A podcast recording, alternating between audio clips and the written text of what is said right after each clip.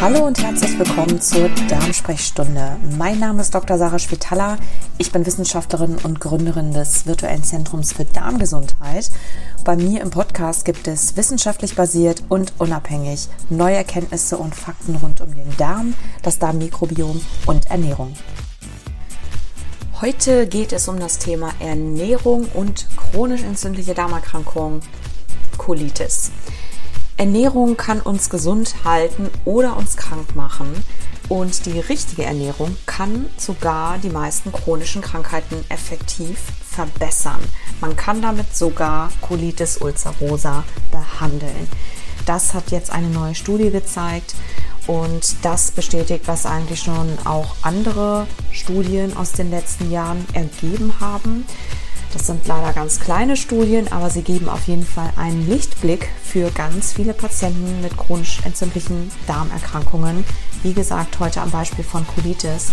Wer mehr wissen möchte zum Thema Ernährung oder entzündlichen Darmerkrankungen, Darmproblemen allgemein, alles rund um das Thema Darm und Darmmikrobiom ähm, oder Rezepte auch vor allem haben möchte, Zugang zu bestimmten ähm, neuen Angeboten, meldet sich ganz gerne an in meinem Newsletter auf meiner Website www.drschwetala.com. Dort gibt es einen Newsletter für Therapeuten, ähm, den Mikrobiom-Studienbrief, aber auch einen für Patienten, den Mind-Body-Letter.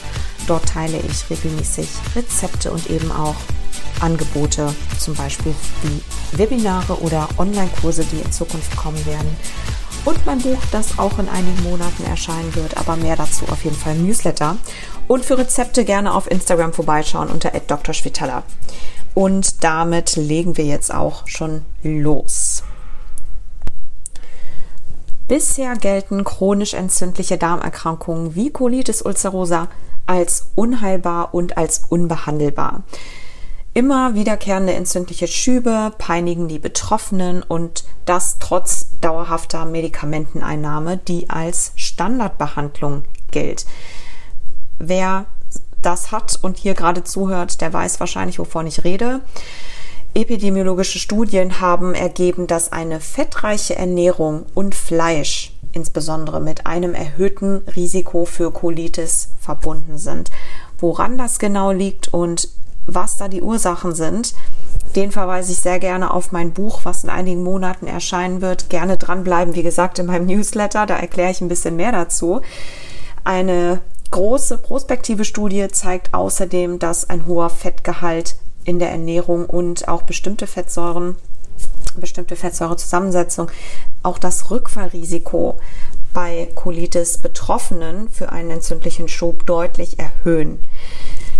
Jetzt hat eine aktuelle Studie ähm, aus von vor einigen Monaten untersucht, ob eine fettarme Ernährung mit mehr Ballaststoffen, die viel Obst und Gemüse enthält, die Lebensqualität und die Entzündungsmarker im Blut von Colitis-Patienten in Remission oder mit milden entzündlichen Symptomen verbessern kann.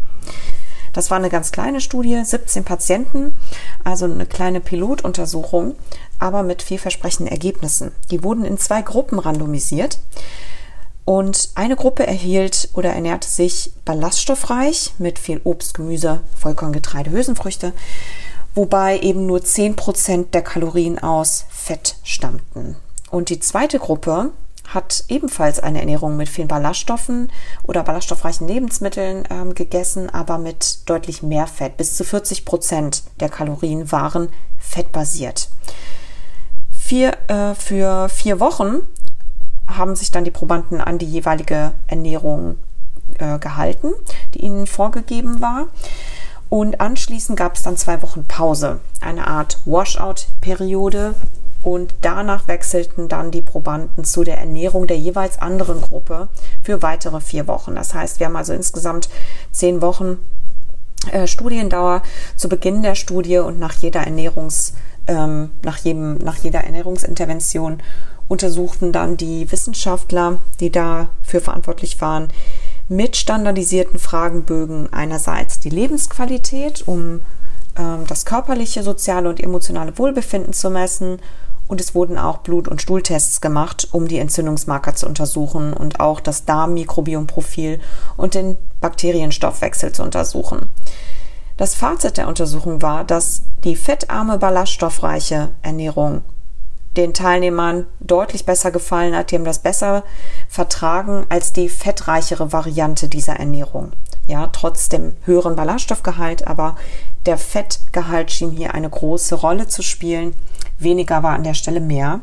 Außerdem hatten die Probanden auch deutlich niedrigere Entzündungswerte nach den vier Wochen, bei denen die Ernährung eher fettarm war.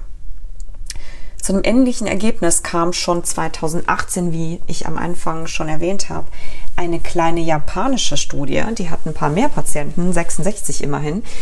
Und die haben auch ähm, eine zweiwöchige äh, Ernährungsberatung bekommen, beziehungsweise sogar in einer Klinik die eine pflanzlich basierte Ernährung umfasste. Die haben also ab diesem Zeitpunkt eine pflanzbasierte Ernährung verfolgt, und zwar eine lacto-ovo-vegetarische Ernährung, die einmal in der Woche Fisch erlaubt hat und alle zwei Wochen Fleisch. Die Rückfallquote für eine Entzündung unter dieser Ernährung war so gering, dass sie bisher sogar besser für die Behandlung geeignet oder dass sie besser sogar die Patienten behandelt hat als Medikamente. Nach einem Jahr blieben nämlich 98 Prozent, äh, Prozent der Patienten immer noch ohne Entzündung.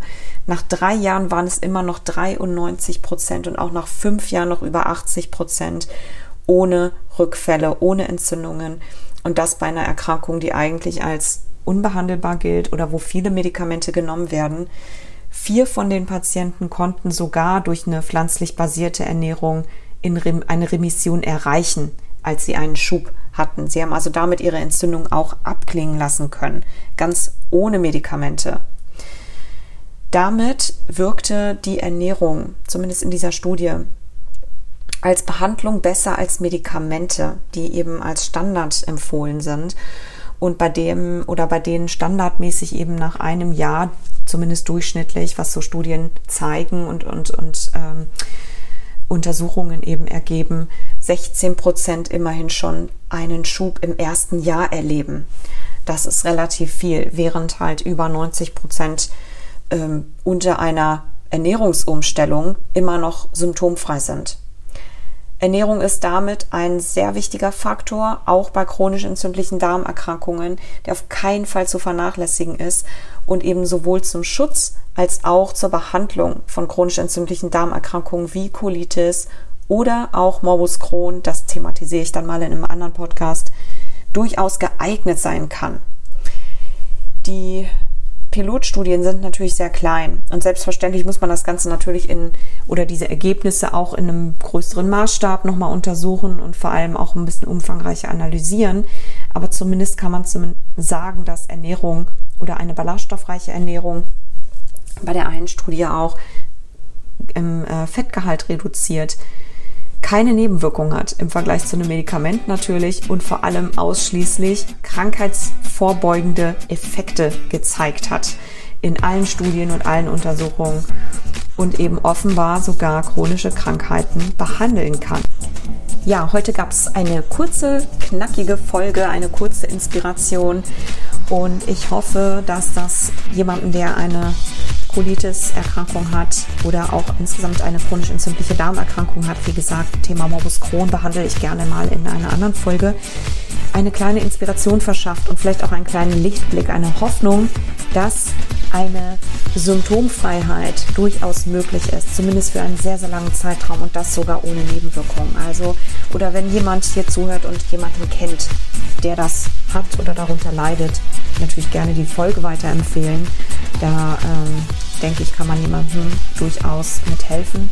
Und für alle weiteren Informationen, Rezeptinspirationen und auch natürlich Angebote gerne, wie gesagt, in meinem Newsletter anmelden auf meiner Website www.drschwitala.com.